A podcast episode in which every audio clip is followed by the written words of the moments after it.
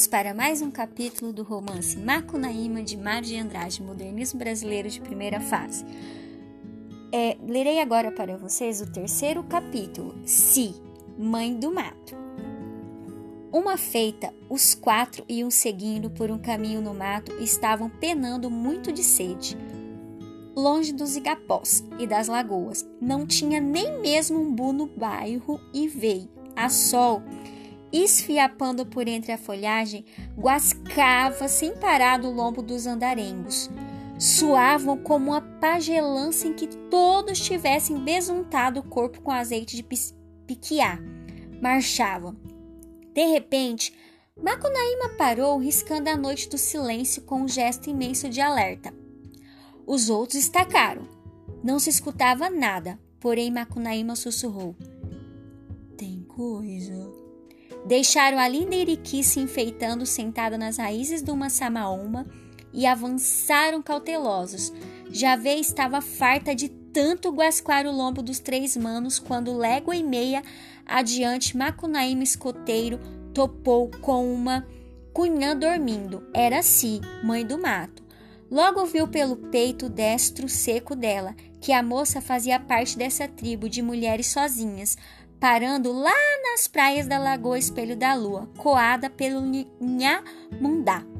A cunhã era linda com o corpo chupado pelos vícios, colorido com genipapo. O herói se atirou por cima dela para brincar. Se não queria, fez lança de flecha tridente enquanto Macunaíma puxava da Pajeú. Foi um pega tremendo e por debaixo da copada reboavam os berros dos briguentos, diminuindo de medo os corpos dos passarinhos. O herói apanhava, recebera já o murro de fazer sangue no nariz e um lapo fundo de chuchara no rabo. A encaminhaba não tinha nem um arranhãozinho e cada gesto que fazia era mais sangue no corpo do herói soltando berros formidantes que diminuíam de medo os corpos dos passarinhos. Afinal, se vendo nas amarelas, por que não podia mesmo com a Icamiaba? O herói deitou fugindo, chamando pelos manos. Me acudam, que senão eu mato! Me acudam, senão eu mato! Os manos vieram e agarraram-se. Manap trançou os braços dela por detrás, enquanto Jiguê, com a murucu, lhe dava uma porrada no coco, e a encaminhaba caiu sem o auxílio nas samambaias da serrapilheira. Quando ficou bem imóvel, Macunaíma se aproximou e brincou com a mãe do mato. Vieram então muitas jandaias, muitas araras vermelhas, tuins, coricas, periquitos, muitos papagaios saudar Macunaíma, o novo imperador do Mato Virgem. E os três manos seguiram com a companheira nova, atravessaram a cidade das flores, evitaram o rio das amarguras, passando por debaixo do salto da felicidade. Tomaram a estrada dos prazeres e chegaram no capão de meu bem que fica nos cerros da Venezuela. Foi de lá que Macunaíma imperou sobre os matos misteriosos, enquanto se comandava nos assaltos as mulheres empunhando charas de três pontas. O herói vivia sossegado Passava os dias marupiara na rede matando formigas taiocas, chupitando golinhos estalados de pajuari e quando agarrava cantando acompanhado pelos sons gotejantes do cocho. Os matos reboavam, com doçura adormecendo as cobras, os carrapatos, os mosquitos, as formigas e os deuses ruins. De noite se chegava, recebendo resina de pau, sangrando das brigas e trepava na rede que ela mesma tecera com fios de cabelo. Os dois brincavam depois ficavam rindo um para o outro. Ficavam rindo longo tempo, bem juntos. Se aromava tanto que Macunaíma tinha tonteiras de moleza. Puxa, você cheira bem benzinho, que ele murmurava gozado. Esca carava as narinas mais. Vinha uma tonteira tão macota que o sono principiava, pingando das pálpebras dele. Porém, a mãe do mato ainda não estava satisfeita e, com o jeito de rede que enlaçava os dois, convidava o companheiro para mais brinquedo. Morto de soneira, ah. Infernizado, Macunaíma brincava para não desmentir a fama. Só, porém, quando se queria rir com ele de satisfação. Ai, que preguiça! Que o herói suspirava enfarado e, dando as costas para ela, adormecia bem. Mas se queria brincar ainda mais, convidava e convidava o herói ferrado no sono. Então a mãe do mato pegava na tiara e cutucava o companheiro. Macunaíma se acordava dando grandes gargalhadas, estorcendo-se de costas. Faz isso não, oferecida, faz isso não, oferecida. Fácil, deixa a gente dormir, seu bem. Vamos brincar. Ai, que preguiça. E brincavam mais outra vez. Porém, nos dias de muito pajuare, bebido, se encontrava o imperador do Mato Virgem largado por aí num porre-mãe. Ia brincar e o herói esquecia no meio. Então, herói, então o quê? Você não continua? Continua o quê? Pois, meus pecados a gente está brincando e vai você para no meio? Ai, que preguiça. Ai. Macunaíma mal esboçava de tão chumbado e procurando um macio nos cabelos da companheira adormecia feliz. Então, para animá-lo, Si empregava o estratagema sublime. Buscava no mato a folhagem de fogo da ortiga e sapecava com ele uma coça coçadeira no chuí do herói e na nalaxiti dela. E isso Macunaíma ficava que ficava um leão querendo si também. E os dois brincavam que mais brincavam num deboche de ardor prodigioso. Mas era nas noites de insônia que o gozo inventava mais, quando todas as estrelas incendiadas derramavam sobre a terra um ódio calorento que ninguém não suportava de tão quente. Corria pelo mato uma presença de incêndio. Nem a passarinhada aguentava no ninho. Mexia inquieta e o pescoço voava para o galho em frente no milagre.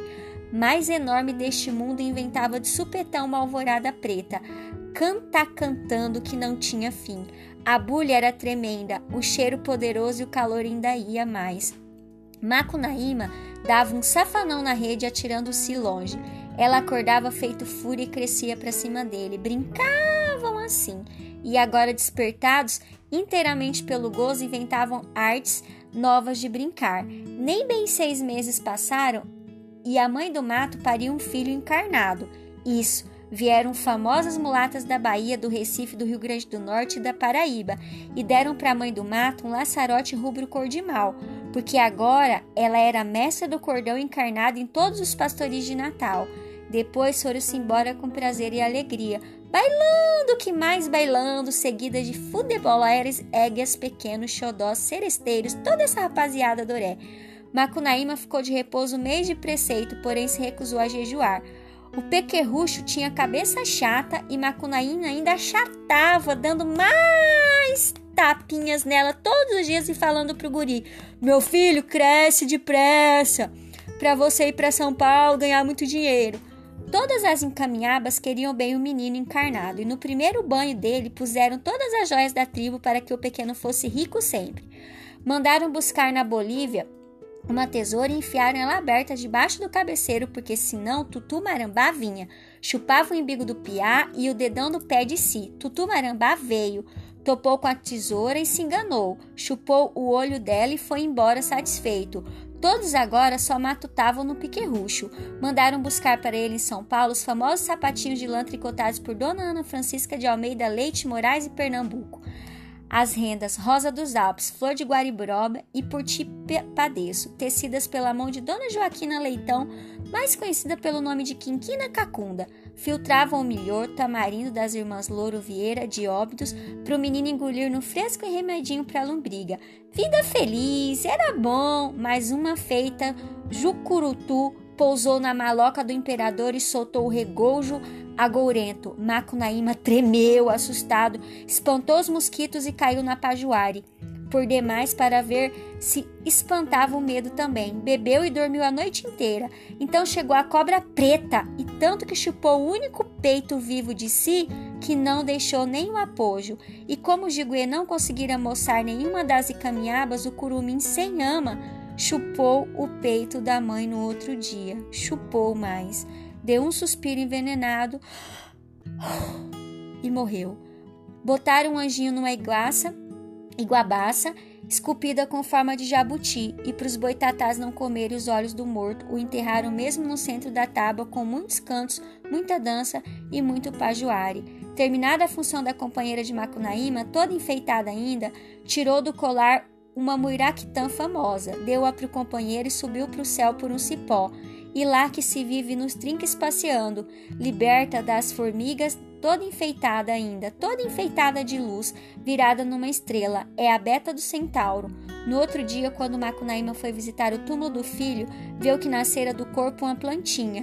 Trataram dela com muito cuidado e foi o guaraná, com as frutinhas piladas dessa planta, é que a gente cura muita doença e se refresca durante os calorões de veio, a sol. E assim termina esse terceiro capítulo do Macunaíma. O livro Macunaíma, ele é um cozer de lendas, como eu já tinha falado para vocês. Tanto que aqui a gente tem a lenda da Si, mãe do mato, que tem um filho com Macunaíma que morre, por causa que uma cobra mama no único seio dela e acaba que o bebê fica envenenado. É, algumas pessoas antigas antigas contam histórias de cobras que viviam embaixo de cama e que mamavam nas mães à noite, colocando o rabo no, na boca do bebê. Não sei se vocês já ouviram essa história. O Mário de Andrade, para escrever esse livro, ele fez uma viagem pelo Brasil. Esse livro foi escrito em sete dias, porém, ele andou por muitos e muitos meses pelo Brasil para fazer esse, essa colha dessas lendas, que ele colocou tudo num caderninho. Depois ele foi para um sítio lá ele escreveu. Ele foi até acusado de plágio. Depois eu falarei um pouco mais, tá? É, lembrando que é do modernismo, é uma literatura extremamente nacionalista, tanto que ele vai buscar no folclore essa nacionalidade. Até a próxima.